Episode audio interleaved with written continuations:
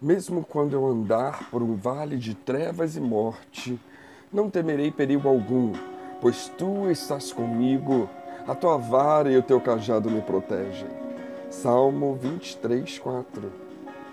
Apesar dos nossos pecados, Deus nos amou primeiro e quer o nosso bem. João diz que o nosso comportamento é apenas resposta ao seu amor. Em 1 João 4,19 ele nos diz: Nós amamos porque ele nos amou primeiro. Deus é amor. Tanto nos amou que entregou o seu Filho unigênito pelos meus e os teus pecados. Não é isso que diz João 3,16? Porque Deus amou tanto o mundo que deu o seu Filho unigênito para que todo aquele que nele crê não pereça, mas tenha a vida eterna. Assim, o nosso olhar precisa estar direcionado unicamente ao bom pastor, nosso Senhor Jesus Cristo, que já fez tudo. Pela fé reconhecemos que somos suas ovelhinhas amadas. Na cruz, Jesus deu sua própria vida. Ninguém jamais sofreu tanto quanto ele, mesmo sendo inocente. Mas na ressurreição ele venceu a morte, graças ao seu grandioso amor. Por isso podemos afirmar hoje com segurança: nada temeremos, ainda que passemos por um vale de trevas e de morte, ou que corramos perigo, ou que soframos perseguição. Cristo vive e quer nos ajudar. Assim, Precisamos seguir o conselho de Paulo e não podemos ficar presos naquilo que vemos, mas nos agarrar a cada dia mais e mais à nossa fé.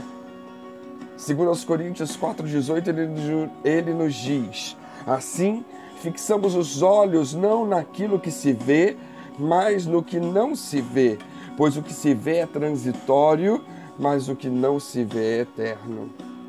Mesmo quando não vejamos, mesmo quando não sintamos, não pode haver dúvida em nossos corações de que Ele está conosco. As suas palavras são: Não vos deixarei órfãos. Ao permanecer conosco, sua proteção é constante. Salmo 139, 5, o salmista nos lembra: Tu me cercas por trás e pela frente, e pões a tua mão sobre mim. Não podemos nos esquecer que nada acontece se não for da permissão de Deus. Enquanto o bom pastor nos protege com sua vara e cajado, ele também permite que passemos por tribulações, para que cresçamos na confiança e dependamos cada dia mais de sua graça. Quando nos admoesta, ele quer aprimorar nossos relacionamentos, nossas atitudes e aumentar nossa fé. Não podemos esquecer que Deus está mais preocupado com o que somos do que com o que temos. Assim, vale a reflexão. Valorizamos mais o que somos ou o que temos? E nas pessoas, aqueles que estão ao nosso redor? Valorizamos mais quem as pessoas são ou o que elas têm para nos oferecer?